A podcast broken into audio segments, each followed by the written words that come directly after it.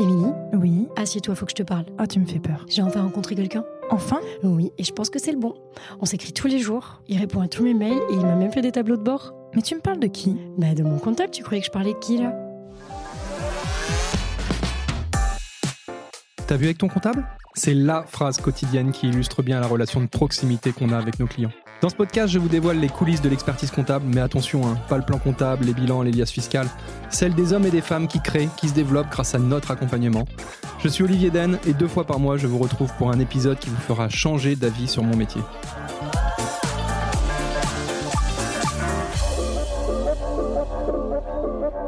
on n'a pas deux fois l'occasion de faire une bonne première impression. Je suis sûr que vous avez déjà entendu cette citation au moins 100 fois et les cabinets d'expertise comptable n'échappent pas à cette règle. Alors qu'il s'agisse d'acquisition ou de fidélisation de nouveaux clients ou encore du recrutement de nouveaux collabs, les experts comptables doivent soigner leur image comme n'importe quelle entreprise. Pourtant, c'est quelque chose qui ne s'improvise pas et on n'a pas forcément appris ça dans notre cursus. Alors que vous ayez simplement besoin d'un site internet, de carte de visite ou tout simplement de conseils, je ne peux que vous inciter à aller rencontrer Classe 7, à aller voir Sten et toute son équipe. Ils pourront vous proposer des solutions innovantes et pertinentes. Le gros plus, c'est qu'ils ont une vraie connaissance métier et une vraie maîtrise de notre secteur d'activité. Enfin, si vous savez pourquoi Classe 7 s'appelle Classe 7, peut-être aurez-vous le droit à un petit cadeau de bienvenue. Allez les voir de notre part et vous pourrez bénéficier d'un audit de communication gratuit. Profitez-en et je laisse place à l'épisode.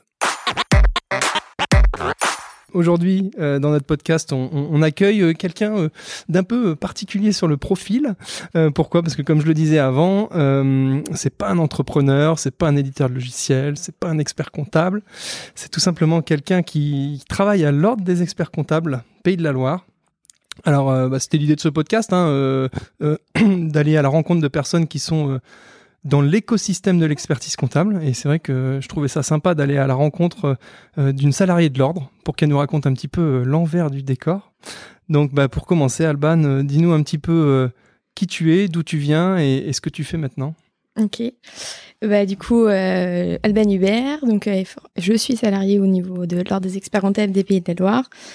pour me présenter en quelques mots, j'ai fait un parcours classique à la fac de droit. Euh, avec une spécialité plus axée droit des affaires, droit des entreprises euh, et droit des sociétés. Hum, après, bah, je suis arrivée à l'ordre complètement par hasard. Euh, pour être tout à fait franche, je connaissais pas du tout le monde de l'expertise comptable. Je n'avais pas spécialement entendu parler tant que ça juste de certains chefs d'entreprise que j'avais dans mon entourage, mais je savais même pas que le droit pouvait avoir hmm. Ça faisait, ça faisait justement partie de mes, euh, mes, mes mm. questions et je me disais mais comment elle a pu, euh, comment on en arrive à, à travailler pour l'ordre des experts comptables? C'est vrai que certains se disent je veux travailler en cabinet, je veux travailler en entreprise, mais là on est sur euh, mm. un, comment dire une, une, entité avec un statut un petit peu atypique, on va dire. juste pour resituer un petit peu les choses, en fait, l'expertise comptable est forcément réglementée et organisée autour de son ancien conseil sup devenu conseil national donc au niveau national, voilà, avec son, avec son président euh, actuel Lionel Canesi et, tous les prédécesseurs. Et puis en local, en régional, euh, on a des ordres régionaux. Euh, alors, toi, Alban, tu travailles au, au conseil régional Pays de la Loire. voilà. en plus, vous avez subi subi il y a pas longtemps une petite réorganisation territoriale qui a, qui a pas mal bousculé les, les choses.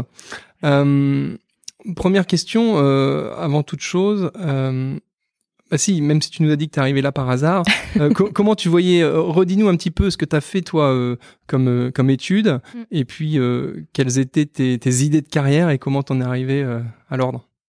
Ok. Mhm. donc voilà, j'ai fait du droit. Donc déjà à la base j'ai fait droit, mais avant je voulais faire dentiste, donc aucun rapport. C'est pas grave, moi je voulais faire médecine militaire. Je suis arriver en fac de droit vraiment parce que j'étais nulle en maths, donc je pouvais pas faire euh, ces études-là. Donc d'où le fait que j'ai pas fait expert comptable non plus.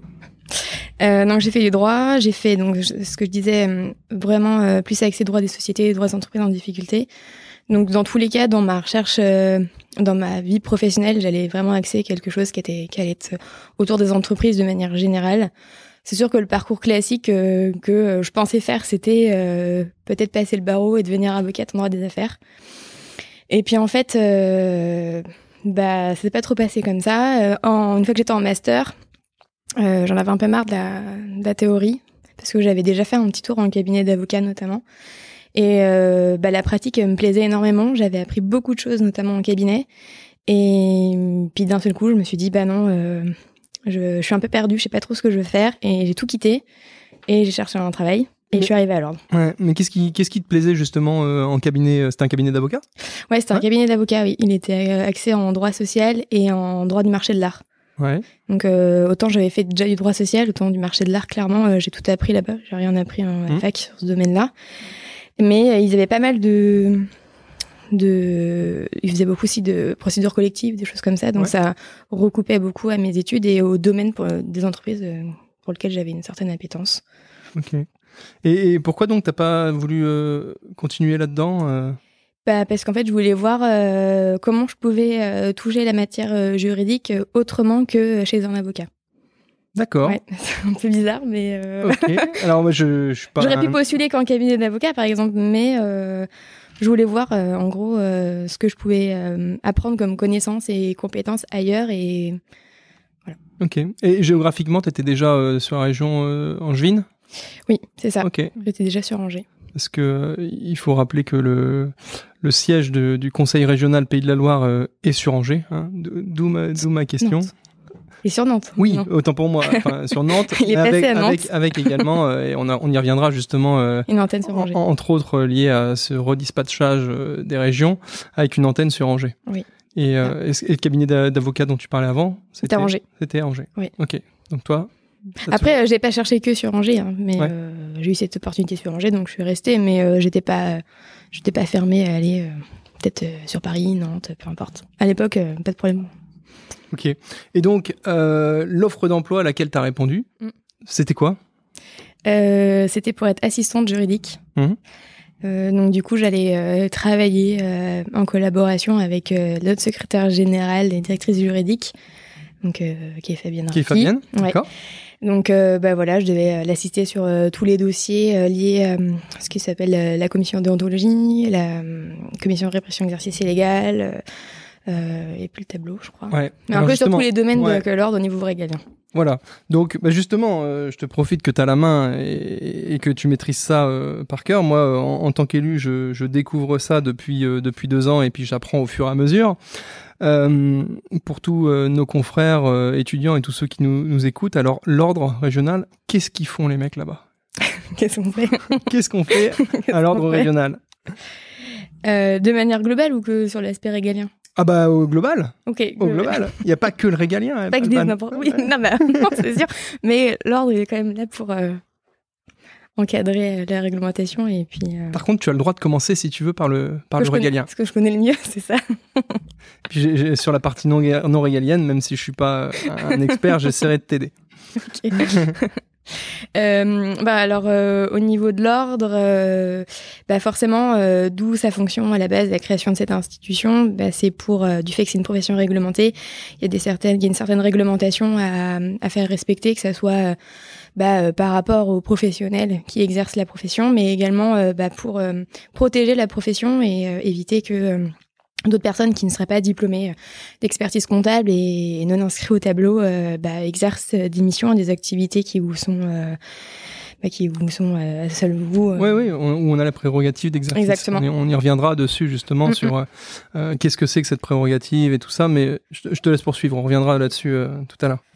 Donc, euh, bah, pour euh, pour euh, bah, comment dire faire toutes ces toutes ces missions là, eh bien, on a créé des commissions de travail. On va avoir la commission déontologie. Donc, elle, elle va vraiment être axée sur faire en sorte qu'il y ait un respect de la réglementation par rapport aux, aux clients et notamment lorsqu'il y a des litiges entre un client et son et son expert comptable. Euh, donc ça peut être des questions euh, type euh, contestation des honoraires ou s'il y a un départ d'un client qui a un potentiel droit de rétention qui va s'exercer, Mm. vérifier que les règles sont bien respectées. Enfin, ça peut être vraiment très varié, mais c'est un litige entre client et ex- professionnel ou aussi entre professionnels, ça peut arriver. Ouais, alors ça c'est. bon, on y reviendra dessus parce qu'il y, a- Ok. il y y a plein de choses à raconter, Bah oui. notamment cette histoire de, de droit de rétention. Qu'est-ce que c'est Mhm. C'est quelque chose que certaines personnes peuvent connaître, notamment les experts comptables, mais ça mérite même pour les clients de, Oui. de savoir ce que c'est et comment ça s'applique, etc. On y reviendra. Et donc, commission du tableau aussi. Ouais, aussi. Et c'est même, on va dire, euh, une des plus importantes euh, avec la commission de déontologie, c'est la commission du tableau, euh, puisque forcément, pour être expert comptable et user du titre et exercer la profession, il y a déjà le, le stage euh, qu'il faut faire. Et mais au bout, il y a le DEC. Et du coup, pour être inscrit au tableau, faut être diplômé donc du DEC, du diplôme d'expertise comptable. Et après, pour exercer, il faut être inscrit à ce fameux tableau. Sans Voilà. ça, bah, pas possibilité de. C'est c'est souvent ça d'ailleurs, on dit euh, bah tiens pour être expert comptable, faut avoir le diplôme d'expert comptable et puis on peut exercer, Mm, mm. Mais pas que. Ah, J'ai vu le 1 Oui. pas tout à fait, mais pas que. Il faut en Oui. effet euh, derrière euh, s'inscrire euh, au tableau de l'ordre, parce qu'en fait cette Oui. inscription au tableau de l'ordre, bah, tu vas déjà avoir un suivi des confrères et puis aussi bah, de les avoir dans les tablettes pour indirectement contrôler leur exercice professionnel, savoir s'ils sont dans les clous.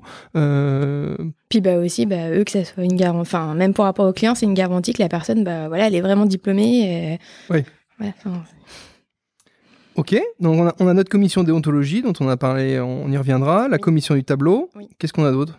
Et la commission répression des, et prévention d'exercice illégal. Ah, il y a de la prévention? Ouais, bien dire- non mais c'est vrai parce que depuis que j'y suis, euh, j'ai toujours entendu parler que euh, répression. Mais fran- bon, c'est pas à toi que je vais l'apprendre, tu es membre de la commission quand même. Ouais. mais euh, il y a quand même beaucoup de d'idées de prévention, que ce soit envers les personnes qu'on reçoit. Ouais, et là-dessus, euh, on se rejoint bien, je pense, là-dessus. Et le fait qu'on en rigole et que tu mettes ce terme sur la table montre bien un petit peu l'état d'esprit dans lequel on est. Il y a certes l'aspect euh, réglementaire et répressif des choses, mais on, on se rend compte, en fait, euh, au fur et à mesure des. Oui, des, des- des investigations, des rencontres, etc., qu'il y a certaines personnes qui sont pas du tout au courant de la réglementation, qui pensaient pas trop mal faire. Je veux pas dire qu'elles pensaient bien faire, mais pensaient pas trop mal faire. Oui.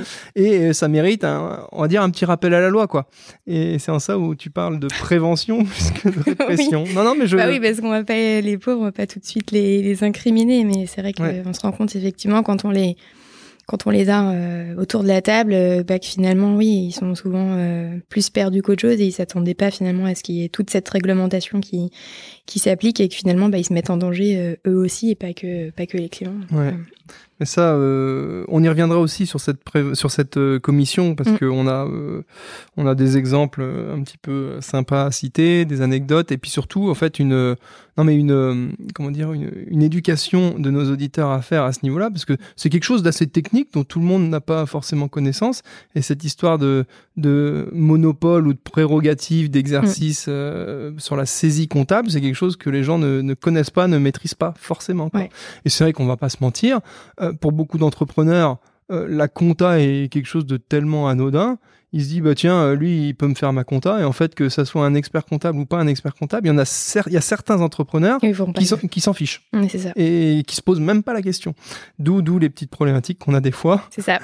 de- d'exercice illégal voilà Oui, c'est ça. Euh, sur le régalien est-ce qu'on est-ce qu'on a autre chose? Et alors après, on va avoir euh, la commission qualité. Donc elle, elle est vraiment plus axée sur... euh, c'est moins, c'est moins fun forcément pour les experts comptables, mais c'est un contrôle euh, euh, confraternel euh, au sein des cabinets euh, par rapport à notamment bah, les, toutes les règles, les normes. On a un corps de contrôleurs qui va aller au sein des cabinets. Il y a des tira- un tirage au sort chaque année et on va aller vérifier que euh, les dossiers des clients, le fonctionnement du cabinet est en adéquation avec euh, ouais la réglementation. tu dis c'est moins fun Bah, parce que en souvent effet. c'est mal en effet, sauf que c'est vrai que euh, pour les confrères qui sont euh, également euh, commissaires aux comptes, il Oui. y, a- il y a également cette C'est même. pas aussi voilà, il y y, y a ce même contrôle qualité en fait avec la casquette expert comptable et la casquette commissaire aux comptes. Oui. Et c'est vrai que à choisir, si tu dois te taper un contrôle qualité, c'est quand même. H3C est moins fun. Voilà, c'est quand même plus sympa de se prendre un contrôle qualité expertise comptable où on a généralement un confrère relativement euh, bienveillant et intelligent qui vient et qui voit ce qui va, ce qui va pas, euh, remonte, fait remonter les points qui vont pas éventuellement, mais on est dans une démarche plutôt bienveillante et, et d'amélioration continue, je dirais.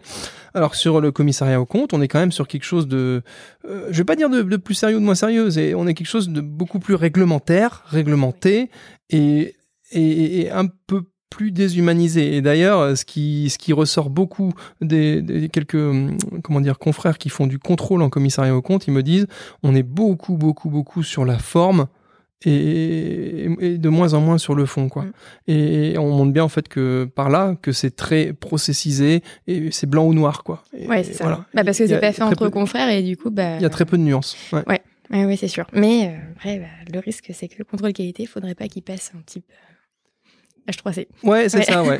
Pour l'instant, donc juste pour bien comprendre, en fait, là, le contrôle qualité en expertise comptable, il est diligenté donc par l'ordre régional et puis par des confrères qui sont euh, qui sont euh, membres de la commission et, élus euh, sur cette commission qualité. Alors pour les super, ce qu'on appelle nous les superviseurs, oui, oui. ceux qui arrivent en bout de ligne, par bout de ligne, bout du bout.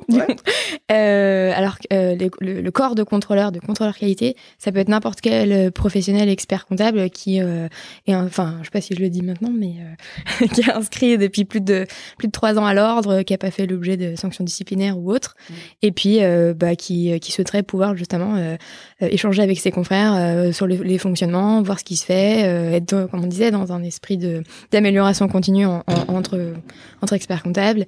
Et et puis bah en fait d'ailleurs si ça intéresse certaines personnes on a besoin de contrôleurs. Donc j'en profite pour faire notre petite annonce mais on cherche des contrôleurs qualité. Donc si ça peut vous intéresser n'hésitez pas à revenir vers l'ordre le message est passé. Le message est passé. Et, euh, et, oui, et pour, euh, pour boucler la boucle sur ce, cette thématique-là, au niveau du, du, contrôle qualité en commissariat au compte, euh, on est euh, beaucoup moins avec des confrères locaux, très clairement, et voire même en plus un contrôle donc, du H3C, le l'instance supérieure du commissariat au compte avec des gars qui, qui peuvent débarquer de, de très haut de très haut et puis qui sont on va dire très rigoureux dans l'application de tout. Bon, après, c'est le métier qui veut ça et c'est normal. Mais bref, c'est euh, c'est un peu plus redouté des confrères. Voilà. Oui, bah oui je me doute, me doute. Et, euh, et, sinon, en dernière commission, j'espère que je n'oublie pas, parce que sinon je vais me faire taper. Bah, oui, c'est l'exercice, hein, sans En tant que hein. responsable du pôle régalien, ça craint. euh, on a le, le, le stage donc le, contrôle du stage.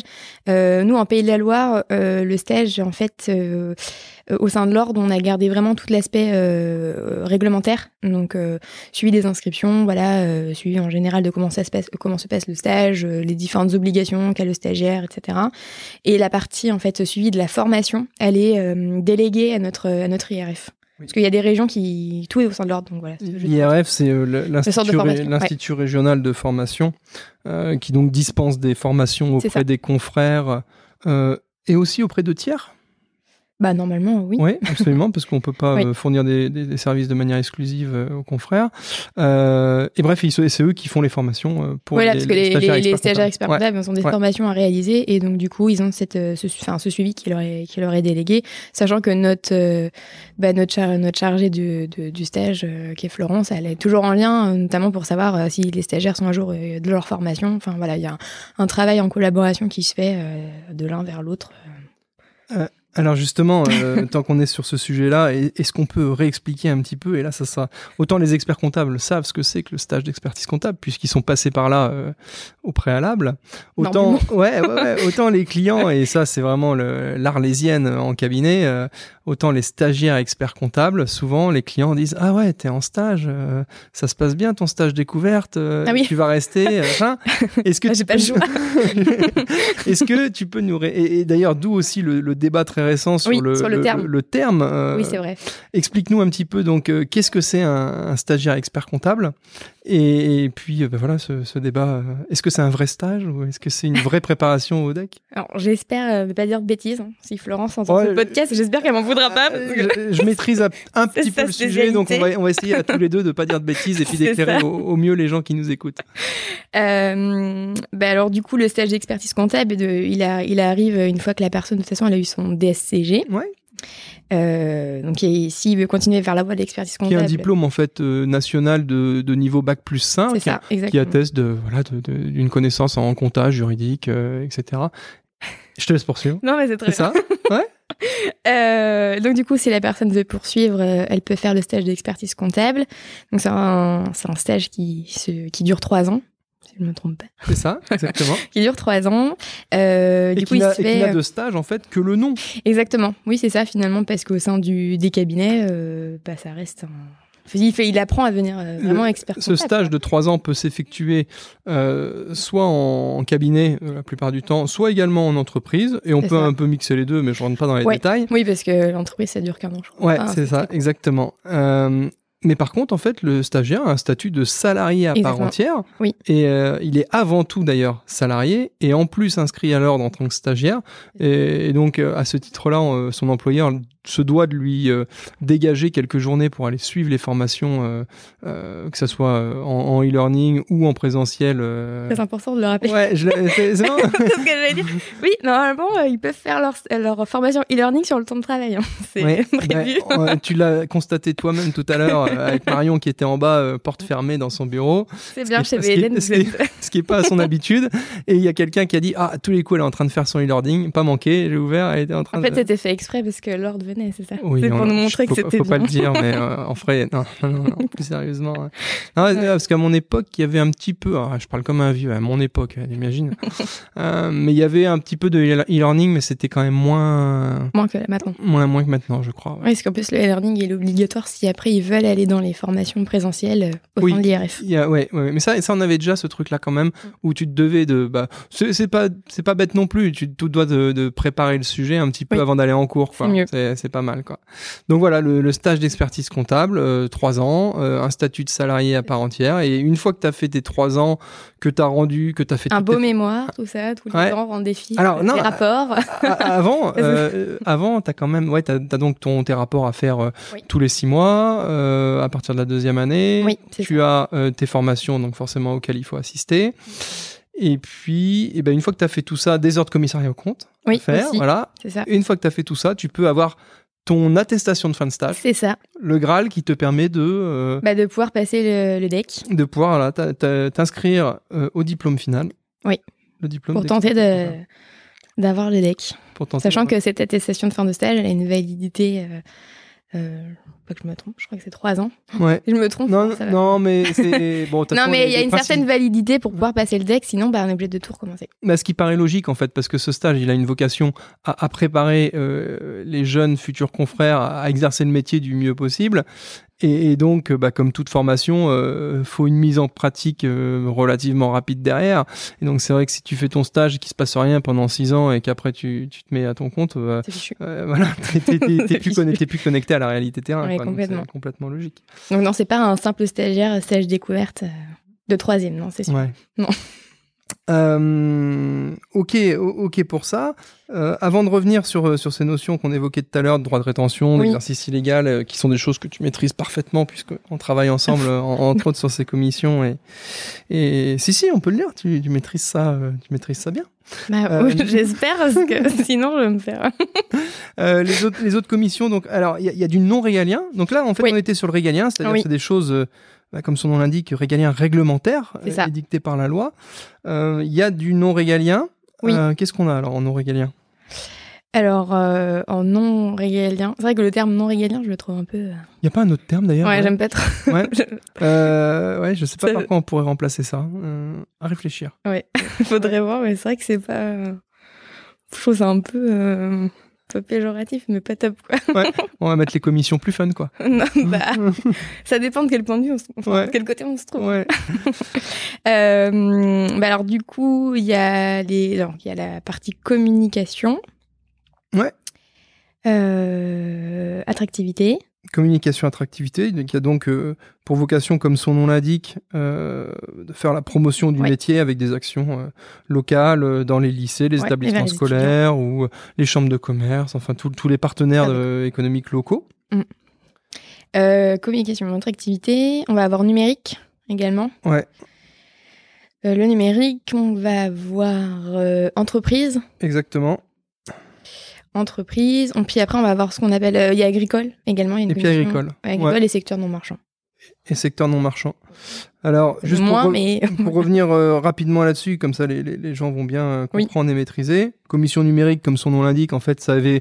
Nous, on- on- les experts comptables euh, traînent de manière complètement injustifiée, des fois, une image un peu vieux jeu ou ringard.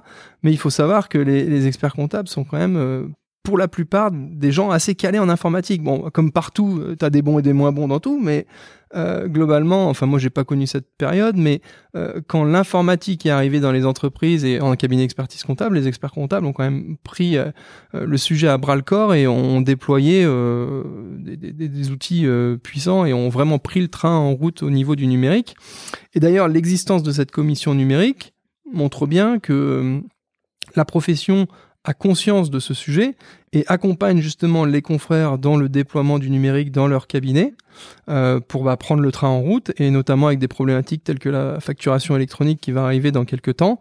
Oui. Bah, euh, l'ordre euh, a bien conscience du, du, problème et via cette commission numérique, alors c'est qu'un exemple, hein, mais va organiser des actions auprès des confrères pour que les confrères bah, euh, soient pas lâchés dans la nature euh, tout seuls. Avec cette notion. Et, et, et, doivent, se, passez-moi le terme, se débrouiller tout seuls. Quoi. Oui, non, c'est sûr. Euh, parce que ce qu'il faut bien comprendre, bon, je suis un peu de hors sujet, mais euh, l'ordre régional a vocation à aider les confrères. C'est ça, pas seulement. Mais, euh... mais et, et, surtout que les confrères soient euh, experts comptables tout seuls à Grosbreuil, c'est la première. Oui, ou, c'est ça. Ou, ou que un ce gros soit cabinet. exactement, exactement. un expert comptable, membre d'un gros cabinet qui, gros cabinet qui lui-même a un déjà pôle, commencé à avoir voilà, des un pôle procédures. numérique, voilà. Oui, bien sûr. Donc on, l'ordre a vocation à aider tous ces gens-là. Alors Oui. forcément, euh, euh, l'ordre va pas aider de la même manière un confrère qui, qui, exerce tout seul en province, enfin quand je dis en province, euh, dans un petit village reculé, que euh, l'expert euh, qui est signataire d'un gros cabinet dans une grosse métropole. Ils vont pas l'aider de la même manière, mais voilà, l'ordre est au service des confrères. Oui, c'est ça. Pas de différence. Je me suis un petit peu écarté du sujet, mais c'est pas grave. Mhm. On avait la, la, commission entreprise. Euh, tiens, cadeau. Euh, Décris-nous la commission entreprise. La, bah, la commission entreprise, euh, je l'ai pas du tout. euh, moi, je la connais pas spécialement. Je sais juste que c'était notamment pour avoir des. Enfin, la dernière personne qui gérait la commission entreprise avait énormément développé, surtout sur la partie RH, ouais. euh, toutes, les, toutes les questions qui est liées au. Je suis peut-être pas 100% vrai, mais la commission à l'entreprise, elle a vocation à aider les confrères à mieux aider leurs clients notamment sur plein d'aspects de, de, RH, de, nouveautés fiscales, sociales, etc. Mm. C'est euh, une commission euh, assez large que, comme vous le constatez, on a un petit peu de mal à, à définir ouais. précisément, mais euh, voilà, ça, ça, a vocation à, à, aider les confrères à, à, mieux faire leur métier, et Dieu sait que notre métier il est large. Et on avait derrière le secteur non marchand. Alors ça c'est un truc que j'ai appris euh, très tard, mais alors non mais il y a un truc qu'on peut dire que tout le monde ne sait pas. Le secteur non marchand c'est l'associatif en fait. Oui. Et ça les, les gens ne savent pas forcément. C'est vrai que euh, le secteur non marchand, non marchand, non, oui c'est le secteur euh, associatif. Et donc euh, bah, c'est un comment un domaine euh, assez précis, technique avec ses spécificités. Mm. Et voilà le, la commission secteur non marchand a, a vocation à aider les confrères à traiter justement les problématiques et les dossiers de type associatif. Alors, quand on traite une association euh, sportive dans un petit, euh, dans un, un petit village, il euh, n'y a pas de, de grosses, grosses problématiques, quoique. Mais par exemple, le, le secteur non marchand, c'est aussi les fonds de dotation, le médico-social, des trucs très techniques, où certains confrères, là aussi, méritent d'être aidés. bon, bah, on a fait un bon tour. Ouais, bah, tu me poses une colle hein, sur ces commissions-là. Mais dé- déjà... pas la bonne personne pour. Non, mais déjà, déjà c'est pas une colle parce que tu vois, je t'ai laissé énumérer les différentes commissions parce que si c'était moi qui l'avais fait, je suis quasiment certain que j'en aurais oublié. Donc, au, au, moins, toi, tu l'as pas oublié. Et, bah, J'espère et... que j'en ai pas oublié, sinon je... ouais. mes collègues vont plus me parler. Et, mais... et puis, oui, ce qu'il faut savoir, c'est que toutes ces commissions, c'est. Alors, il y en a certaines qu'on va forcément retrouver dans les autres euh, conseils régionaux, oui. puisque euh, une commission du tableau, bah, il y en a forcément dans chaque conseil régional. Autant sur les commissions euh, non régaliennes. euh, je vais pas dire que chacun fait à sa sauce et globalement on retrouve les, les grandes trames qu'on vient de vous citer, mais il se peut euh, que certains conseils régionaux puissent par exemple mettre une commission, ah si, une commission RSE par oui, exemple. Bah nous, voilà. c'est en train de. Et ça, nous, c'est en train de sortir. Exactement. exactement. Et ben, vous l'aurez deviné, hein, la commission RSE aura vocation à aider les confrères à accompagner leurs clients dans la démarche RSE. Voilà, Exactement. simplement.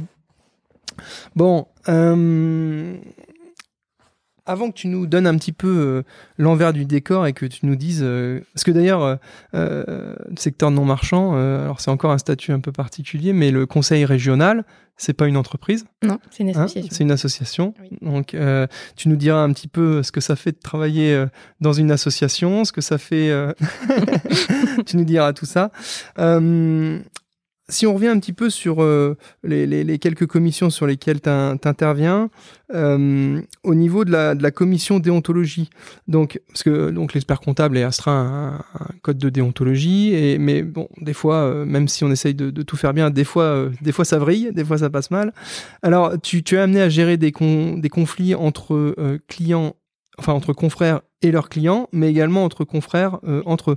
Dis-nous un petit peu la, typologie de, de litige que tu es amené à, rencontrer. Alors, euh, la typologie, quand c'est un cas, enfin, quand c'est des cas entre confrères et clients, euh, du coup, ça, va ça peut être des honoraires, tout ce qui va toucher un peu à l'exécution de la mission, le droit de rétention. c'est en général, c'est le, c'est le plus gros, c'est le plus gros des, types de, des dossiers. Ouais. Euh, après, ça peut être euh, sur les incompatibilités, le secret pro, mais c'est très rare. Ouais. Et, euh, et après, entre confrères, ça va être beaucoup lié en fait à des départs de clientèle des départs de collaborateurs en fait. Alors on, va y revenir parce que euh, c'est l'objectif de ce podcast aussi, c'est non seulement euh, euh, d'informer les gens, je ne veux pas dire le terme éduquer, mais de faire passer des messages aussi. Et puis là, ce, qu'on est en train d'aborder en fait partie. sur les litiges confrères-clients, donc on, on, parlait de problématiques d'honoraires. ce qu'il faut rappeler en fait, c'est que euh, tout ça, normalement, doit être prévu au démarrage de la relation commerciale, puisqu'on est dans une relation commerciale hein, entre le client et l'expert comptable, par une lettre de mission. Oui, bah ça c'est. moi, c'est ce que j'ai appris à l'école. Les mission, c'est obligatoire. c'est ce que j'ai appris à l'école, c'est ce que j'ai vu euh, dans mon cabinet parce que mon maître de stage euh, faisait les choses bien. Hein. Jean-Yves, si tu nous écoutes, euh, merci pour pour tout ça. donc la lettre de mission, parce que souvent en plus les gens, quand on, leur demande de, dire ce que c'est une lettre de mission, souvent ils, ils, partent dans des discours incompréhensibles et tout. La lettre de mission, c'est quoi? C'est qui fait quoi, pour combien? Et dans quel cadre? Voilà. c'est ça. Euh, tout simplement. Et donc, à partir de là, bah, si on n'est pas d'accord entre le client et le confrère, on, se réfère à cette lettre de mission pour savoir qui était censé faire quoi c'est pour ça qu'il faut bien tout prévoir. Voilà. Parce que ce qu'il faut savoir dans les lettres de mission, en fait, généralement, on a un petit tableau de répartition des tâches qui prévoit, en fait, bah tiens, la TVA mensuelle, euh, c'est toi qui t'en charge. Quand je dis toi, c'est le client. Euh, par contre, le contrôle de TVA annuel, euh, c'est moi qui m'en charge. la déclaration de, de, enfin, la télédéclaration de l'alias, c'est moi qui m'en charge. Et, on sait comme ça exactement qui fait quoi. Comme ça, le jour où, ça merde, passez-moi le terme, on sait entre guillemets à qui incomber la responsabilité. Oui, c'est ça. C'est pour ça que la lettre de mission, bah, elle est très importante et notamment, bah, plus qu'importante, elle est obligatoire. C'est prévu, c'est comme ça, on peut pas y déroger. Je dis parce que je vais passer un petit message. Il arrive des fois que les lettres de mission soient euh, omises. Euh, oui, euh, mais quand il y a un problème, après, derrière, c'est compliqué. Oui, oui, Bah, le, problème, en fait, c'est pas tant. Alors, oui, l'omission de la lettre de mission, c'est quelque chose qui, en tant que tel, déjà, n'est pas bien et ne devrait pas arriver. Mais c'est surtout, encore une fois, si jamais tu as un souci et que tu n'as pas de lettre de mission, tu es mort. Bah oui, enfin, ça, ça devient plus compliqué, on va dire. Voilà, pas, ça va pas être aussi facile que quand il y a une lettre de mission, c'est sûr. Ce qui est intéressant d'ailleurs de rappeler, c'est que dans la lettre de mission, enfin d'ailleurs comme dans beaucoup de contrats, il est prévu dans un des articles souvent, euh, qu'est-ce qui se passe si on s'embrouille? Oui, c'est ça. Et la lettre de mission, je crois, doit obligatoirement prévoir un recours en première instance. Alors, euh, la juriste qui est en toi va certainement tiquer, mais en premier ressort ou en premier lieu, je ne sais pas comment on appelle ça, euh, de passer justement par la commission régionale pour essayer de trouver un arrangement. Oui, c'est ça. En fait, dans les lettres de mission ou dans leurs conditions générales, normalement, doit être prévu effectivement que s'il y a un litige entre le professionnel et du coup bah, son client, le professionnel, en fait, il doit tenter de, résoudre à l'amiable le litige en passant par euh, l'ordre des experts comptables. Euh, parce que, effectivement, la commission de déontologie, elle est vraiment euh, elle, enfin, ne fait que de l'amiable, quoi. Et du coup, si bah, de, oui, parce derrière... que vous n'êtes pas une instance euh, non, on n'est pas juge. voilà. Donc c'est vraiment, non mais c'est important que je, dise le terme amiable parce que moi aussi dans l'esprit des clients, parfois, bah, c'est compliqué de, de, se dire que un, un ordre n'a pas la compétence d'un juge et donc ne peut pas euh, trancher certains sujets ou euh, bah, euh, bah n'est pas, un juge quoi. Donc c'est de l'amiable. J'aime bien, je te laisse parler parce que là on voit que la juriste qui est en toi ressort et. Mais non mais parce que je sais à quel point ça peut être frustrant pour les clients, mais c'est comme ça. et, et du coup bah c'est pareil si derrière il y a déjà une procédure en, je parle notamment pour les honoraires, mais euh, un recouvrement de, de créances ou qu'il y a une, assignation qui a été faite en justice, bah, malheureusement, en fait, faire appel à l'ordre. Euh, il est trop tard. Ouais, c'est trop tard. On, est, on, intervient vraiment au préalable pour de l'amiable. Voilà, une fois que la machine judiciaire est en route. Euh, ouais. c'est. ouais, ok. Parce qu'en fait, on va être. alors. bah en fait, on va, on va demander finalement quelle va être la décision prise par la justice, mais nous, on pourra pas, on pourra pas trancher en parallèle, quoi. Voilà, c'est plus dans ce sens-là. Ok. Mais oui, effectivement, la lettre de mission doit le prévoir. Donc, ok pour cette histoire de lettre de mission et d'honoraires, donc euh, des, des soucis là-dessus. Euh, on parlait de droit de rétention, justement. Alors, euh, droit de rétention, euh, sujet un peu à... Pourquoi tu rigoles? Parce que c'est un sujet, je pense que je suis arrivée à l'ordre en 2017. Ouais. Et depuis 2017, je pense que c'est un sujet que je j'entends parler Ouais. toutes les semaines. Alors en fait, le truc, alors ma vision des choses, tu me diras ce que t'en penses après, mais euh, droit de rétention, c'est entre guillemets un truc que j'espérais avoir euh, à l'examen final du deck, euh, parce que pour moi, euh, enfin c'était relativement simple d'un point de vue théorique. Alors si on, rappelle les choses et tu vas voir si, si tu vas me dire si j'ai encore bon d'un point de vue scolaire, mais le droit de rétention, c'est le droit qu'a l'expert comptable de conserver par devers lui des documents qu'il a émis pour le client, comme par exemple des bulletins de paye, si jamais le client n'a pas n'a pas payé la prestation pour ces mêmes documents.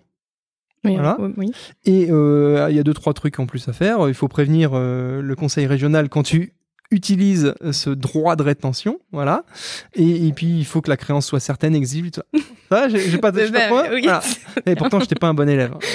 Non, et, et- mais par contre, euh, bon là, ce que je raconte d'un point de vue très scolaire et un peu rébarbatif, le problème, c'est que la- l'application pratico-pratique au quotidien que toi t'es amené à gérer, Mm. bah, c'est un peu plus compliqué. C'est ça C'est pour ça que tu rigolais? Bah, c'est que les petites subtilités euh, liées euh, aux documents retenus, euh, bah, souvent c'est total. Enfin, c'est le dossier complet qui est retenu. Oui, c'est ce que j'allais dire. C'est que le gars, en fait, il y a juste, l'alias fiscal qui a pas été payé, payé, on va dire. Et puis au final, tout la compta, tout le fiscal, tout le social est conservé par Ouais, l'expert. tous les quoi. documents Ouais. clients, tout est, tout est gardé. Donc, c'est vrai que c'est un peu. non, effectivement, c'est un. Enfin, c'est un, un droit de rétention, c'est vraiment une notion qui est utilisée euh, vraiment. Faut euh, maîtriser, quoi. Faut, faut bien se renseigner, pas faire n'importe quoi. Oui. Enfin, on a de plus en plus de demandes par mail qui, ou d'appels qui sont faits justement pour savoir si c'est possible de le faire, dans quel cadre, De la part des clients ou de la part des confrères? Euh, de la part des experts comptables. Ouais. Ouais. De plus en plus parce que bah effectivement, euh, bah la notion est, est au niveau théorique est très très clair, mais au niveau pratique c'est un peu plus compliqué. euh, voilà. C'est voilà, notamment quand c'est lié au fake. Là, c'est, j'ai pas toutes mes notes sous les yeux, donc je pourrais pas rentrer dans le détail, mais c'est, ça fait partie notamment d'un des sujets euh, droit de rétention qui est souvent. Ouais, alors le FEC, euh, pour les non-initiés, c'est le fichier des, ex- des écritures comptables. Euh, C'est en fait la, la compta informatisée dans sa globalité. Mm. Mais c'est vrai que euh, quand on fait une facture euh, d'honoraires d'expertise comptable, on facture pas le FEC en fait. Et c'est vrai que c'est difficile de savoir exactement à euh, S'il faut le rendre ou pas. à quelle facture voilà, euh, est lié ce FEC. Et, et donc si on a le droit de le, de le retenir ou pas. le retenir ou pas quoi. Bon. Voilà. Vaste sujet. Et donc ça, tu te retrouves à gérer ça euh, en commission de conciliation des fois? Euh, oui, ça peut arriver parce qu'en fait, souvent, quand il y a une contestation sur les honoraires, derrière, il y a du droit de rétention, forcément. Ou Ouais. si on nous contacte pour un droit de rétention, si on creuse un peu, il y aura des honoraires derrière. Souvent, Ouais. les deux sont liés, en fait. Et euh, si on parle un petit peu stats, euh, alors je demande pas de chiffres précis, mais histoire d'avoir. Bon, oh, excuse, c'est la première fois que je mets les chiffres sur la table. Justement sur sur les dossiers, le, les volumes de dossiers qui sont envoyés en conciliation et sur ce genre de problématiques, dans, dans combien de pourcentage des cas on arrive à trouver une solution à l'amiable À l'amiable. Euh, alors après, il y a l'amiable qui va passer par la conciliation ou l'arbitrage. Ça, c'est les procédures bien spécifiques euh, Ouais. de la commission de déontologie. Après, nous, on parle aussi d'amiable quand euh, ou de résolution spontanée quand, en fait, euh, du fait des différents échanges entre l'expert comptable, le client, à travers à, travers l'ordre, du coup, ils arrivent quand même à peut-être avoir le dialogue qui revient et à trouver une solution entre eux, Hmm. sans forcément qu'on impose la conciliation ou l'arbitrage. Mais euh, en règle générale, euh, si je si je mets dans le lot en plus les résolutions spontanées, euh, ça fait une, une bonne majorité du. Oui, quand même. Mm. C'est très rare qu'on aille que ça aille jusqu'en jusqu'en justice ou ou autre. Enfin, J'aime beaucoup ce terme de résolution spontanée. bon, c'est vrai. Bah, nous on appelle ça comme ça. Ouais, c'est pour, que- c'est pour différencier la- l'amiable vraiment comme nous on l'entend qui, qui est lié à la conciliation ou l'arbitrage. Ouais. Plus que. Alors, pour terminer justement sur cet aspect, euh, parce qu'ils vont, ils vont se dire à nos auditeurs, putain, ils nous bassinent euh, l'ordre avec ça régalien, gna, gna, gna. Désolée. Ouais, ouais, et encore, on n'a pas terminé, donc accrochez-vous. Ouais. Euh, c'est quoi la différence entre la conciliation et l'arbitrage? Alors la conciliation, c'est vraiment faire en sorte que, euh, bah, notamment que les parties euh, bah, renouent au niveau du dialogue. Parce que souvent on se rend compte que bah y, a déjà plus de dialogue entre les deux, donc c'est vrai que c'est compliqué d'arriver à un terrain d'entente. Et en fait, on a un conciliateur, mais lui va vraiment être là pour essayer de, de faire en sorte que les deux parties fassent un pas l'un vers l'autre, mais il va pas euh, il va, il va essayer de faire en sorte qu'il trouve une solution, mais il va pas l'imposer. il va négocier avec Exactement. les parties. Hmm. Alors que l'arbitrage, eh ben, l'arbitre, euh, il va entendre les parties, ça c'est normal, etc. Mais par contre, au bout, il va rendre une sentence arbitrale. Hmm. Et elle, elle a vraiment valeur de jugement. Donc, euh, en fait, elle ne peut pas. Euh, bah là, il va vraiment trancher, lui, par rapport à les éléments qu'il a au dossier et les échanges qu'il a eu avec les parties.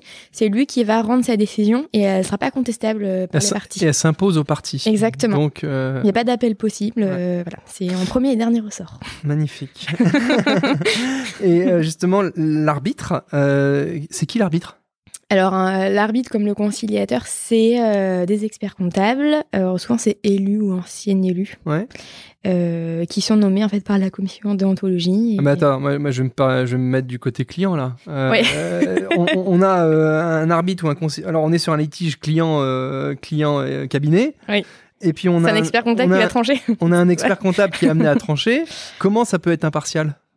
Question piège là. Je pas bah, parce que normalement, dans le, euh, si c'est un élu, bah, déjà en tant qu'élu, il a une, un devoir de neutralité et d'impartialité qui lui est, euh, qui lui est demandé du fait de son statut. Oui. Et puis, euh, si c'est un ancien élu, notamment si c'est un arbitrage, dans le, je vais dire dans le guide de l'arbitrage, mais c'est plus dans la dans la nomination en tant qu'arbitre, euh, en fait, il, euh, il s'engage en tant que tel euh, à ne pas, en fait, enfin, d'être totalement neutre dans, dans sa décision, et, etc. Après, c'est vrai qu'en même, temps, en même temps que je te posais la question, j'étais en train de le transposer à moi-même. et, et, c'est vrai que moi, j'ai toujours cette notion de. Enfin, j'essaye de toujours de, de, me positionner du côté client, satisfaction client, machin et tout. Et donc, d'où, d'où ma question, d'où ma question est de dire, putain. Après, ce qui est compliqué, c'est que nous, euh, à part la partie très théorique, enfin pas théorique, mais réglementaire, sur lequel on émettre un, hmm. un, peu notre avis, le côté très pratique et rentrer entre guillemets dans le dans le fond du sujet hmm. et pour pouvoir euh, bah, dire oui effectivement là euh, c'est le client euh, qui a raison ou c'est vous, bah, pour nous c'est un peu plus compliqué parce que on n'est pas expert comptable donc je, trouve que mais, mais justement comme je disais pour pour ramener ça à moi-même et bon je parle pas en connaissance de cause puisque je suis ni conciliateur ni arbitre. Pas encore. ouais. le, jour, le, jour, où les semaines feront 8 ou 9 jours peut-être qu'on y arrivera. non mais je me retrouve si je me retrouvais au milieu d'un client et d'un confrère, euh, voilà. Je pense qu'à partir du moment où tu t'en tiens aux, faits, euh, tu peux euh, regarder la chose de manière impartiale et puis dire bah oui le confrère il a merdé et voilà ou inversement non mais le client il abuse complètement. surtout si tu as un petit peu de, maturité et de recul, je pense qu'il y a quand même moyen d'être impartial. Quand bien même, tu fais partie de la team expert comptable. Bah, bah, pour l'instant, moi, depuis que je suis à l'ordre, j'ai pas eu même de, de clients qui nous ont rappelé en disant ouais c'est inadmissible enfin. Ouais. Ça, bah, met pas vraiment non mais c'est un bon indicateur après quand on les a au téléphone et qu'on leur dit bah c'est un expert comptable et que bah forcément ils commencent un peu à on leur explique on leur dit bah oui mais en fait nous on aura déjà fait ce travail un peu préalable au niveau réglementaire etc on échange avec le conciliateur et l'arbitre et lui il va avoir sa vision plus pratique et profé enfin vraiment du métier et donc du coup avec les deux il non, mais est forcément neutre ah, ce qu'il faut bien comprendre aussi c'est que en fait euh, comme dans n'importe quelle autre profession hein, euh, les experts comptables ont tout intérêt à faire la chasse aux sorcières au sein de leur propre rang. Hein. Et il n'y a pas de honte à dire ça. Euh, je, le dis d'autant plus facilement que moi je suis expert comptable. Et, et euh, euh, dans les agents immobiliers, il y a des bons et des mauvais agents immobiliers. Et il y a des voleurs dans toutes les professions du monde. je vais pas aller jusqu'à dire qu'il y a des voleurs en expert comptable, mais ça peut exister comme dans n'importe quoi. Et donc, charge à nous et à l'ordre régional de, de, faire la chasse aux sorcières et, de, répré, de comment dire de de faire du répressif euh, sur les, les, les, comportements inappropriés quoi. Donc euh, donc je confirme, je pense qu'il y a moyen de d'être expert comptable arbitre et, de trancher en faveur du client si le confrère arrivé, hein. ouais, si le confrère il a il a merdé. Euh, ok pour ça. Euh, on, est, on était un petit peu sur les, les aspects euh, conflit client et expert comptable. Mm. conflit entre experts comptables. Les experts comptables, ils s'embrouillent pas, c'est pas possible. Dis-nous bah, ce qui arrive. Bah, euh, quand il y a des, des, départs de collaborateurs ou d'anciens experts comptables stagiaires qui sont devenus experts comptables et puis mm. qui partent et que bah, le portefeuille client suit, euh, souvent c'est problématique. Voilà. Alors pour, pour étayer un petit peu, parce que c'est vrai que toi t'es es dedans et puis ça, ça te parle, ce qu'il faut comprendre c'est que nous, notre clientèle, notre fonds de commerce, c'est le, le, portefeuille dossier euh, qu'on est amené à, traiter au sein du cabinet expertise comptable et, dont les collaborateurs euh, sont en charge.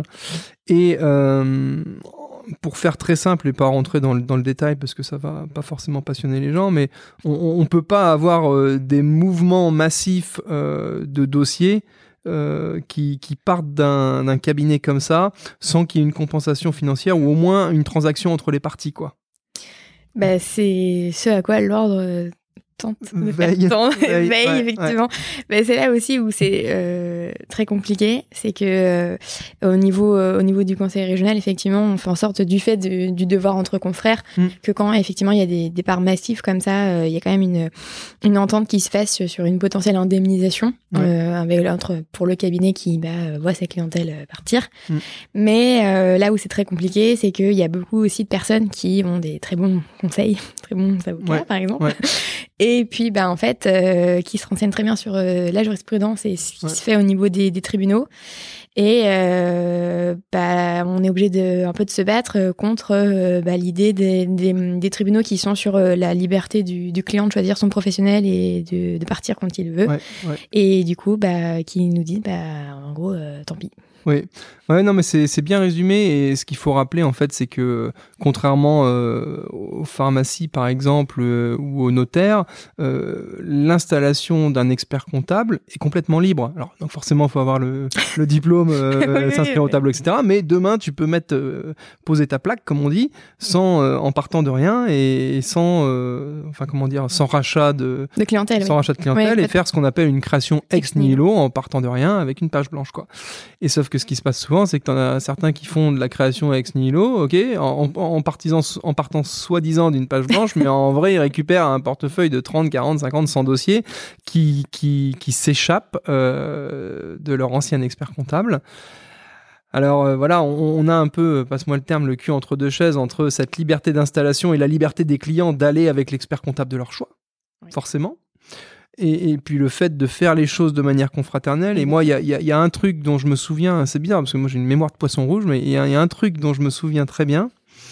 C'est quand j'ai eu mon, mon attestation d'inscription à l'ordre, comme quoi je venais de m'inscrire et tout était ok, je peux il y avait euh, un petit mot amical du président, et il y avait un autre petit mot en dessous qui avait été rédigé en disant Nous attirons cependant votre attention sur le fait euh, que votre ancien employeur était tel cabinet, qu'il euh, y a un respect impérieux de devoir justement respecter la clientèle de votre ancien employeur et les dossiers que vous étiez amené à traiter avant. Donc merci de pas faire n'importe quoi. C'était pas écrit comme ça, mais c'est ce que ça voulait dire et c'est bien comme ça que je l'ai entendu. Et c'est vrai que même moi, ça, ça fait partie, tout comme on dit, à quelle école, euh, enfin c'est aux parents euh, d'éduquer un petit peu leurs enfants, c'est un petit peu aussi aux maîtres de stage d'éduquer leurs stagiaires experts comptables sur ce qui se fait et ce qui se fait pas dans la profession. Et moi, c'est vrai que euh, en ayant un maître de stage comme Jean-Yves Lecoin, bah, c'est un truc dont on parlait tous les deux trois mois dans le cadre de l'exercice professionnel en mmh. disant ça il y a des choses qui se font, ça il y a des choses qui se font pas. Mmh. Et, et, quand je, je, me suis installé à mon compte et que je suis parti du cabinet où j'étais, bah, c'était très clair quoi. Je j'ai discuté avec lui et j'avais pu partir avec un ou deux ou trois clients, on s'était arrangé quoi, voilà. Mais euh, c'était, il m'avait éduqué de telle manière qu'il était inconcevable pour moi d'aller euh, piller le portefeuille de mon ancien employeur. Quoi. Oui, c'est sûr. Voilà. Mais bon, ça, c'est pas parce que je suis bien ou que je suis. Voilà. C'est juste parce qu'on m'avait dit ce qui. On m'avait éduqué, on m'avait dit ce qui se faisait et ce qui se faisait pas, hein, c'est tout. Hein, après, euh, voilà, après l'éducation, il y en a qui peuvent le faire, mais bon sans que ça soit suivi aussi. c'est malheureux à dire, mais il, y a des, il y a des gens qui s'en sortent sans éducation et inversement, il y a des gens qui, même avec éducation, font quand même des bêtises. Voilà. c'est ça. Ok. Euh, on se fait. Euh, alors, on, allez, on, enchaîne sur euh, les choses purement expert comptable. Ça, sera, tu vois, autant dans les podcasts, souvent, euh, tu as vu avec ton comptable, on parle beaucoup entrepreneuriat et tout. Là, on parle beaucoup expert comptable quand même. Bah oui, du coup. Bah oui, pas le choix. Forcément, mais c'est pas grave. Pas grave.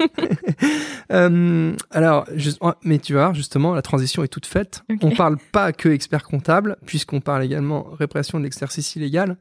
Et donc, euh, redis-nous les, les, les euh, Redis-nous un petit peu cette notion de, de prérogative d'exercice et puis euh, euh, ce que vous faites dans cette commission? Alors du coup, euh, la prérogative d'exercice, bah, elle est, euh, alors là ça va être aussi très juridique, hein, mais elle est prévue à l'article 2 de la fameuse ordonnance du 19 septembre 1945. ça m'a toujours impressionné les gens qui arrivent à citer les articles et tout ça.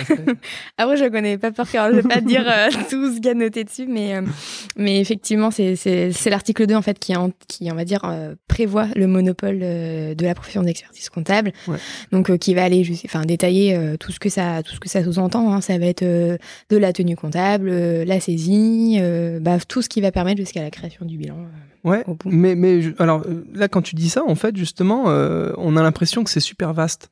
Mais en fait, c'est relativement restreint. C'est-à-dire la, tenue comptable, c'est une partie de notre métier. Heureusement que c'est pas que ça oui, d'ailleurs. Ça, heureusement. et d'ailleurs, et c'est marrant parce que tout le monde est en train sur les réseaux sociaux ou dans les communications, attractivité et tout ça, et dire ah faut pas parler à saisie, à tenue comptable, c'est chiant, ça emmerde tout le monde, faut pas en parler. Et pour autant, c'est vrai que c'est uniquement sur ce point précis euh, que, oh, bah, qu'aujourd'hui en fait qu'il y a le monopole en fait. Ouais, mais c'est surtout sur ce, sur ce cas enfin, sur ces deux cas précis-là également que bah, du fait que ce soit prévu dans le monopole mmh. et que bah, euh, apparemment ça, tout le monde, personne n'aime ça, qui fait qu'il y a des, euh, des indépendants, euh, des experts comptables qui euh, se disent bah tiens nous on va le faire parce que vu mm. que personne n'aime ça et que personne ne veut le faire, bah nous par contre on veut bien vous le faire, sauf que bah malheureusement même si ça plaît pas à tout le monde. C'est aujourd'hui, c'est pas c'est pas sorti de ce, fameux monopole et, peut pas. Alors on, on, fait une petite minute de pédagogie parce que là c'est encore un truc euh, assez technique, mais euh, vous allez voir quand on utilise des mots simples, euh, tout le monde peut comprendre. cette histoire de monopole d'exercice, enfin de monopole de la tenue comptable en fait, ça veut dire quoi? Alors juste en préambule, ce qu'il faut rappeler, c'est qu'un expert comptable est jamais obligatoire. Non, c'est vrai. C'est vrai, c'est pas obligatoire. rappeler ça. Des, fois, dans certains cas, un commissaire au compte est obligatoire, ok. Mais un, expert comptable n'est jamais obligatoire. C'est vrai. Donc, ça veut dire quoi? Ça veut dire que euh, si tu es affûté en compta, bah, tu peux très bien faire, ta, propre compta. Faire ta propre compta tout seul. Pareil. Derrière, si jamais euh, t'es pas affûté en compta, tu peux très bien prendre un salarié qui fait ta compta en interne. C'est ça. Pour les entreprises, il y a des entreprises qui, euh, qui n'ont pas de comptable, et, enfin qui n'ont pas d'expert comptable et qui ont un, DAF, par exemple, euh, qui sait faire de la compta et qui fait la totale en interne. OK? Ce qui est interdit, et c'est ça qui pose problème et d'où la répression c'est le fait de faire de la compta pour quelqu'un d'autre de manière indépendante. Exactement. C'est ça qui est interdit. Donc, euh, si tu es auto-entrepreneur ou même en société et que tu fais de la compta pour d'autres personnes que toi, de manière indépendante. De manière indépendante. Mais forcément, si tu es en société ou ah tu es, en entreprise, tu es indépendant. euh, si tu fais de la compta pour des tierces personnes, pour d'autres personnes que toi et que tu pas le diplôme et que tu pas inscrit à l'ordre, et eh ben là, c'est de l'exercice euh, illégal. Et ça, c'est complètement interdit. Je pense avoir été à peu près clair, mais c'est vrai que ce, truc-là, en fait, euh, peu de personnes en ont euh, conscience, connaissance, sauf les personnes du milieu et dont nous on fait partie. Mais c'est vrai que euh, tu peux très bien, euh, pour certains chefs d'entreprise, être amené à rencontrer un mec dans la rue qui dit ah ben moi je sais faire de la saisie comptable, je sais faire de la compta, j'ai ma micro-entreprise. Mm. Ben ça malheureusement c'est interdit. Oui, c'est, enfin, oui, de manière, oui, parce que c'est ce fameux lien de subordination qui pose, euh, qui pose problème, effectivement, parce que même si la personne se dit, bah non, euh, euh, je veux dire des mots hein, qui en ce moment sont très, voilà, on peut y aller, on est entre nous, hein. qui sont, je suis en sous-traitant ou mmh, ou en freelance ou autre, et ben en fait, il dit, bah non, c'est bon, du coup, j'ai un contrat de sous-traitance, par exemple, et donc du coup, bah c'est, bah le, le le client pour qui je travaille qui est responsable s'il y a un souci, bah non, en fait, c'est vous. Donc, euh, ce qu'il faut rappeler, en fait, c'est euh, l'origine aussi de cette prérogative d'expertise comptable et euh, ou de ce monopole. J'aime pas ce mot de monopole parce bah que ça fait un peu, tu vois, assis sur un tas d'or, quoi. donc, pourquoi en fait les gouvernements ont, souhaité limiter la possibilité de faire de la compta aux experts comptables? Bah, tout simplement, il faut se rappeler parce que derrière de la compta découlent quand même les déclarations de l'AS fiscale et les TVA même si c'est deux choses différentes, mais c'est quand même lié. Et donc la bonne euh, collecte des impôts. Hein et donc c'est vrai que sur le fond, une fois que tu as compris ça, tu te dis ouais c'est quand même normal ou plutôt euh, intelligent de cantonner euh, la réalisation de ces trucs-là à des personnes qui sont non seulement diplômées, mais également qui ont prêté serment. Parce que ce qu'il faut rappeler, c'est que on n'en a pas parlé, tiens, ça d'ailleurs. Non, c'est vrai. Euh, quand on s'inscrit à, l'ordre et au tableau, il y a un truc qui se passe à un moment, c'est qu'on est obligé de prêter serment. Quand on est obligé, on le veut bien, mais, oui, mais... la prestation de serment, c'est je jure de, de respecter et aussi de faire respecter la loi. Parce que respecter la loi, entre guillemets, c'est facile. Tu sais, tu, es maître de tes propres comportements. Le problème, c'est de faire respecter la loi. Et, malheureusement, euh, si ton client il est un peu borderline, bah, charge à toi en fait de, bah, de le remettre dans le droit chemin. Facile à dire, pas forcément. Bon. à trop. Voilà, moins. Donc, euh, je m'écarte un peu, mais c'était ça l'idée en fait de, de, de, comment dire, euh, la lutte contre l'exercice illégal pour éviter que des, des indépendants non experts comptables puissent faire n'importe quoi en saisie comptable et donc euh, derrière bah, que les recettes de l'État s'en trouvent pénalisées, etc., etc je pense qu'on a perdu personne, que c'était à peu près clair, mais ça va encore un peu plus loin. Et d'ailleurs, je pense, Alban, que tu as vu passer le petit article cette semaine. On doutait que tu allais m'en parler. Bah quoi? Non mais c'est parce qu'on est amené, Alban, et on, rigole parce que Alban et moi, on est amené à travailler justement dans cette commission de répression de l'exercice illégal. Et c'est vrai qu'on a des gens en face. Des fois, euh, ils savent qu'ils sont dans l'illégalité ou pas. On a des mecs qui sont plus ou moins réfractaires. Et en fait, on a aussi, ouais, ingénieux, mais on a aussi la problématique euh, des experts comptables qui sont un peu euh, mêlés, mêlés qui ont un peu euh, les mains dans le pot de confiture, comme on dit. L'idée, le terme est, ce qu'il est, mais je m'explique. tu as des, c'est très connu, des, secrétaires indépendantes qui justement peuvent être amenés à faire de la compta et de la saisie comptable de manière indépendante. Alors bon, des fois elles le font ouvertement ou des fois elles disent qu'elles font que des factures et puis du classement administratif, bref, peu importe. Et derrière, en fait, tu un expert comptable qui, à la fin de l'année, euh, vient faire le boulot de révision, euh, vérifie que les comptes sont bien tenus, fait les ajustements qui, qui vont bien et tout. Sauf que ça, en l'état actuel euh, de la loi, alors on savait que c'était interdit, mais on se disait, ah, sur le fond, fait de mal à personne, et puis le boulot est plutôt pas mal fait, l'expert comptable, il va voir son client, machin. Et donc tu te dis, euh, ouais, est-ce que, est-ce que la loi est bien faite Est-ce que bon, la loi bien faite ou pas De toute façon, la loi est la loi. Et je sais plus comment on dit en latin, mais euh, la loi est dure et machin, mais on doit s'y tenir. mais c'est surtout que là récemment, on a eu un, comment dire, un jugement qui est venu justement euh, mettre un peu les points sur les i, en disant, bah c'est très simple, la situation qu'on a décrite justement juste avant de l'exercice illégal, elle est, elle est interdite, donc c'est illégal. Mais en plus, c'est un expert comptable qui est derrière tout ça et qui pense faire les choses bien en révisant le bilan à la fin de l'année 1, eh ben, il était conscient de la situation et pire que ça, il est complice. Oui, c'est ça. C'est notamment. J'ai bien résumé la chose? Oui, mais là, l'article... Je fais peur ou pas quand je dis ça bah, Peut-être à ceux qui le font, mais non, c'est vraiment plus. Euh, oui, l'article, en gros, c'est ça, mais c'est parce qu'il est vraiment très axé sur un sur un sur un sujet qui actuellement a fait beaucoup parler. Euh, je veux en parler, mais euh, voilà, je peux pas trop détailler pour l'instant, euh, qui, est, la sous-traitance. Mm. Euh, effectivement, la sous-traitance de, de cabinets d'expertise comptable qui ferait notamment appel à ces personnes-là de, qui sont indépendantes avec un fameux contrat de sous-traitance. Et, euh, et, effectivement, euh, récemment, il y a un, enfin, une décision de la, la Cour de cassation qui a, qui a décidé qui a bien jugé que bah, la sous-traitance à des non-membres de l'ordre euh, de mission qui se rentrent dans euh, les prérogatives des experts comptables était interdite. Et donc, bah, la sous-traitance est possible, mais que entre membres de l'ordre. Donc, voilà. C'est ça. Et c'est vrai que quand j'avais lu l'article et tout, je m'étais dit, mais attends, moi, en démarrage de carrière, j'ai fait de la sous-traitance et tout. Je dis, ah ben oui, mais j'étais expert comptable. Donc en fait, j'avais un cabinet qui me déléguait, en l'occurrence mon ancien patron, hein, qui me qui me déléguait un petit peu de boulot en sous-traitance. Mais c'est vrai que quand j'étais sous-traitant, ben moi j'étais déjà inscrit à l'ordre, donc j'avais le droit de le faire. Oui, voilà, c'est ça, exactement. le problème, c'est qu'on sous-traite à des, à des non inscrits. Ce qu'on appelle nous des, des non membres, des non membres de l'ordre effectivement, et euh, justifie sa décision du fait que bah euh, les prérogatives euh, qui sont données aux experts aux experts comptables ne peuvent pas être bah, déléguées à ces personnes-là du fait que bah en fait c'est un peu l'enjeu de bah de, de, pour le public, quoi. Il n'y a pas de problème au niveau des, des, entreprises et pour les clients. Ok. Et ça, euh, toi, de, de, ton regard, euh, comment dire, euh, des, quelques années d'expérience que tu as, c'est quelque chose qui, qui, enfin, qui, se développe, passe-moi le terme, mais qui, qui s'aggrave, qui, qui ça a toujours été. on est, on est dans quelle dynamique? Euh, la sous-traitance avec un non-membre Ouais. ouais, enfin tout ça, quoi, l'exercice illégal.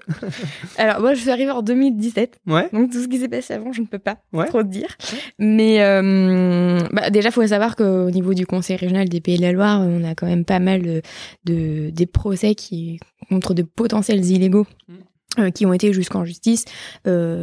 Pour notamment sous-traitance avec derrière la, la, notion d'exercice illégal mm. qui était pour la plupart du temps, bah, en fait, euh, gagné par l'ordre, mm. avec euh, effectivement cette qualification d'exercice illégal. Ouais. Et que bah, des fois, quand il y avait des confrères derrière, euh, comme on l'expliquait tout à l'heure, bah, il disait qu'il y avait une potentielle couverture également. Donc, bah, le confrère pouvait lui aussi se retrouver condamné. après, les. Est-ce que ça se développe ou pas bah, on va dire que du fait que les cabinets, on peut, je dire ça. Je pense que mardi, Yannick, euh, je suis fichu là. On, mais... on, coupera, on coupera au pire, mais euh, pour l'instant, j'ai pas entendu trop de bêtises et j'ai pas entendu trop de trucs euh, où tu pourrais te faire embêter. Tu, hein. tu me défendras. Je te défendrai. Non, mais effectivement, en fait, bah, c'est vrai qu'on parlait notamment d'attractivité tout à l'heure et on sait que la profession, en ce moment, elle a énormément du mal à recruter des, des collaborateurs. Mhm. Et euh, certains cabinets qui, bah, du, coup, enfin, du coup, Bah, font appel à ces personnes-là parce qu'ils ont besoin et, puis, bah, du coup, euh, ils vont faire appel à une sous enfin, ils vont sous-traiter avec euh, ces non-membres de l'ordre. Et le risque, bah, c'est que, bah, même s'ils pensaient bien faire, bah, c'est que derrière, ils peuvent avoir aussi des soucis. Et donc, euh, pour terminer euh, sur cette histoire d'exercice illégal et rappeler quand même euh, un truc important pour les clients, hein, toujours parce qu'on est là pour donner des conseils également sur ce podcast. Mm. Pourquoi l'exercice illégal et le fait de passer avec un, un enfin, j'allais dire un expert illégal. Pourquoi le fait de, de, de, se faire accompagner, si tant est qu'on puisse euh, utiliser le terme accompagner par un illégal, c'est dangereux? C'est tout simplement parce que le mec, il a pas d'assurance ouais, professionnelle. c'est ça, exactement, c'est ce que j'allais dire. Et, et nous, euh, au cabinet, on, a récupéré un ou deux dossiers comme ça, où, où ça a merdé en fait avec un, un illégal. Euh, il y a un dossier historique de mon, de mon associé, euh, il m'avait raconté ça à l'époque, où en fait le client avait pris un, un contrôle URSAF, il a pris un méga tampon euh, l'URSAF, et, puis il, il, s'est retourné vers son prestataire historique en disant euh, bon bah ça a merdé sur les fiches de paye que tu m'as fait là euh, comment on s'arrange ouais. et puis voilà le mec voilà il s'est disparu dans la nature rien, bah, forcément il n'y a pas d'assurance professionnelle parce que ce qu'il faut savoir c'est que bon nous experts comptables comme tout le monde on est amené à faire des erreurs potentiellement. Sauf que la différence, c'est qu'on a une assurance professionnelle pour ça. Et si je me suis loupé sur les bulletins de salaire ou sur la déclaration d'IS et que le client euh, il en pâtit derrière, et eh ben moi, euh, suivant le, montant du, litige ou euh, voilà, enfin peu importe, je fais jouer mon assurance professionnelle et puis voilà. Et puis on n'en parle plus. or, bah, quand tu as un recours à un, illégal, et eh ben l'assurance professionnelle, il en a pas. Et, quand bien même il aurait une assurance professionnelle, ça sera pas une assurance professionnelle qui couvrira euh, les missions d'expert. Voilà. Ou alors l'assureur, il. Ouais, ou alors l'assureur, mais généralement ce sont plutôt des, des boîtes câblées quand même en assurance. donc euh, bref, il sera pas couvert pas de pour risque ça. non plus quoi. Donc euh, même pour vous clients, si jamais un jour vous êtes amené à, rencontrer un, prestataire, deux réflexes hein, vérifier que ce soit bien un expert comptable inscrit. Euh, oui, et puis bah, une, fois que vous avez euh, euh, la certitude que c'est un expert comptable inscrit, derrière, forcément, il a une assurance professionnelle. Et pour être sûr qu'il est inscrit, eh ben, ils peuvent aller. on appelle Alban. Non, pas forcément moi. Non, mais je veux dire, c'est soit contacter directement le conseil régional de la région où vous vous situez, soit aller sur le, bah, notamment nous en Pays de la Loire, sur notre site internet, on a un annuaire et en fait, il suffit de taper le nom de la société ou le nom de la personne. S'il apparaît, c'est qu'il est inscrit au tableau, c'est un expert comptable. S'il apparaît pas, bah souvent c'est que c'est pas un expert comptable. voilà. Non, mais c'est vrai parce qu'on peut taper sur internet et voir un profil LinkedIn où la personne dit euh, expertise, enfin expert en, gestion ou autre, mais c'est pas expert comptable. Donc, euh, voilà. Les experts en gestion, magnifique. euh, bon, on a, on a fait un, bon tour, un bon tour d'horizon. bon, ça va, Oui, ça va. Bah, j'espère que je dis pas de bêtises, hein, sinon je vais me faire. Ah non, mais pourquoi veux-tu dire des bêtises Bah non. Euh, je voulais t'emmener sur un dernier sujet euh, pour terminer. Euh, c'est justement donc ton boulot au sein du conseil régional et surtout le, la structure, l'entité dans laquelle tu évolues. Moi, il y a un truc qui m'a, enfin, qui, qui m'est venu à l'idée tout de suite et je t'en ai parlé tout à l'heure. C'est toi, ton patron entre guillemets, c'est c'est le président du conseil régional. Enfin, même s'il y a. Enfin, voilà. Et, et, euh, en fait, ce patron, il est amené à changer tous les deux ou quatre ans, quoi. Oui, c'est ça. Alors, comme si euh, de boîte tout le temps. Quoi. Alors justement, c'est comme si tu voilà. Alors dis-moi un peu comment comment tu vis ça toi de l'intérieur. Est-ce que tu dis ouais bon bah ça change pas grand chose. Moi je sais ce que j'ai à faire et tout ça. Euh, il doit y avoir un peu de ça, mais il y a aussi euh, on est tous différents et donc forcément un président, même si certains peuvent se ressembler, d'autres vont être diamétralement opposés. Est-ce que qu'est-ce que ça ça change? Bah alors au-delà du changement de président, il y a aussi mmh. des changements de des élus souvent qui suivent. Alors eux, c'est plutôt tous les quatre ans, mais bon, tous les deux ans, il peut aussi y avoir des personnes qui partent et d'autres qui arrivent.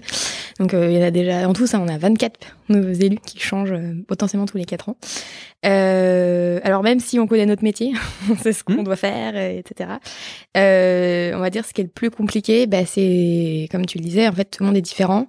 Et c'est de faire finalement avec 24 personnalités différentes, peut-être à la nôtre.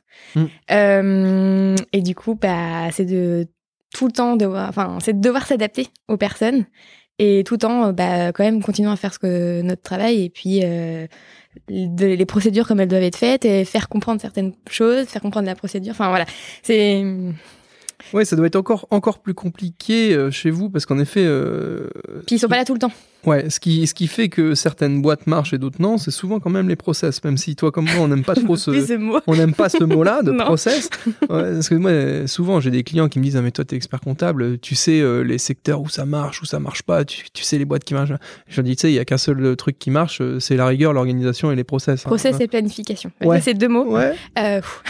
je peux plus. Et, sauf que, sauf que euh, les process, et eh ben en fait tu peux les mettre en place à partir du moment où les gens sont, euh, je vais dire, euh, stables et à peu près enclins à, à, le faire. Le, le, problème en fait avec les élus, et j'en fais partie, hein, je sais pas, voilà, c'est qu'ils ont non seulement leur métier et leur méthode à côté, et puis qu'ils ont en plus une, une appétence et des modes de fonctionnement qui sont euh, complètement hétéroclites. Quoi. Tu vas en avoir certains qui vont dire ah non, non, mais les devis, moi, euh, je passe le mardi et puis je vais les signer. Euh, là. complètement différent. Et puis l'autre qui va te dire bah non, mais tu m'envoies par mail et puis je fais un you-sign et puis on n'en parle plus. Quoi. Ouais, c'est ça. C'est, ça qui. Bah, en fait, c'est ça. En fait, on peut pas. Aujourd'hui, on peut pas faire une même procédure pour tout le monde. En fait, mm. Tout le monde est. Enfin, même entre mes présidents de commission, de mes différentes commissions, ils sont pas du tout pareils. On n'a pas du tout la même façon de fonctionner. donc, bah, c'est jongler en permanence, s'adapter en permanence. Donc, euh... après, c'est bien, hein, ça nous apprend à tout le temps s'adapter au public qu'on va avoir en face de nous.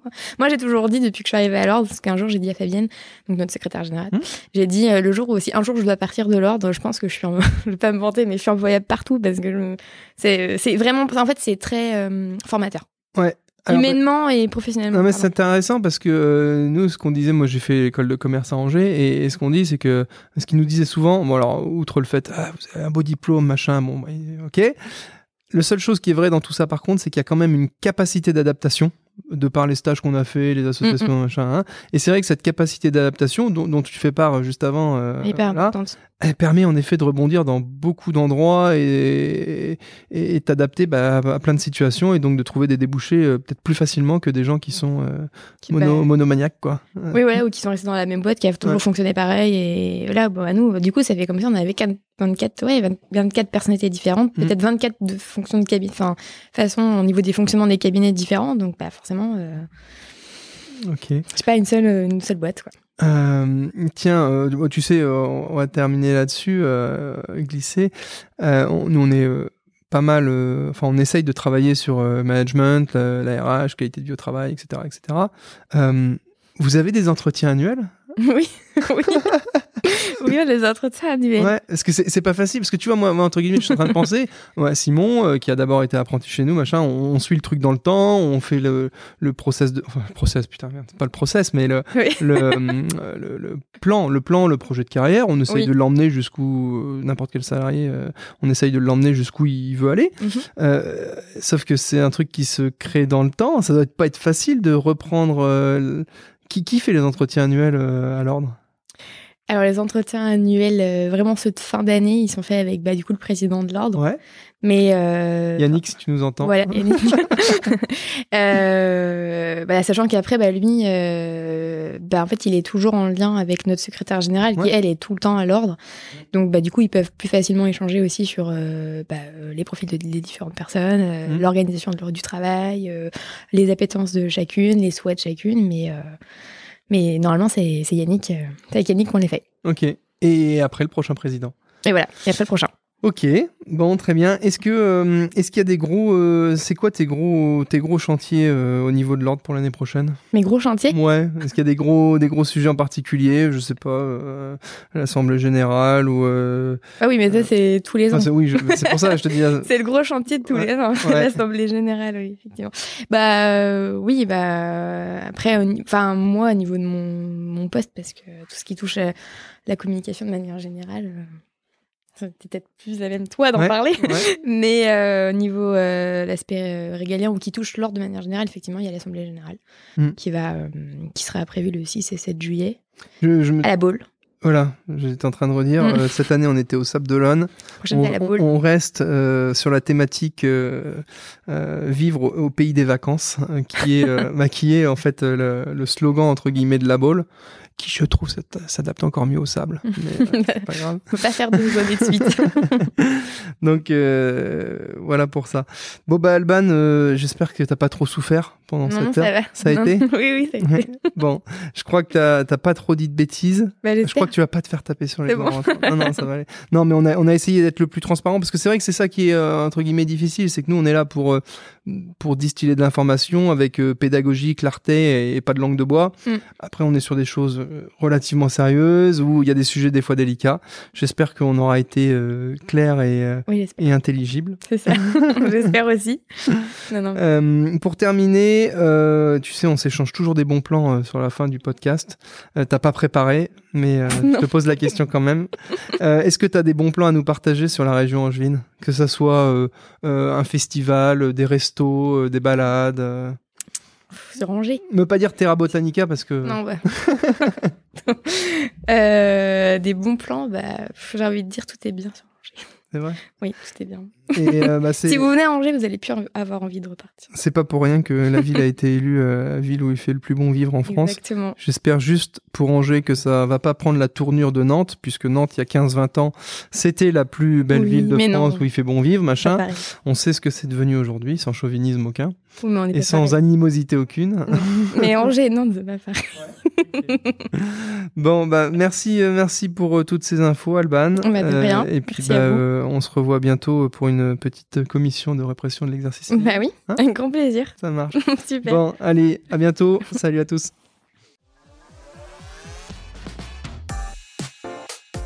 Si vous êtes encore là, c'est que cet épisode vous a plu. Du moins, j'espère qu'il vous aura apporté une vision enthousiasmante du métier et qu'il aura un petit peu balayé les idées reçues. En tout cas, un grand merci pour être resté euh, jusqu'au bout. Vous faites partie de nos auditeurs euh, préférés et assidus. N'hésitez pas, si vous avez quelques minutes à nous accorder, à mettre euh, un commentaire et puis 5 étoiles sur les différentes plateformes de podcast, Spotify, etc.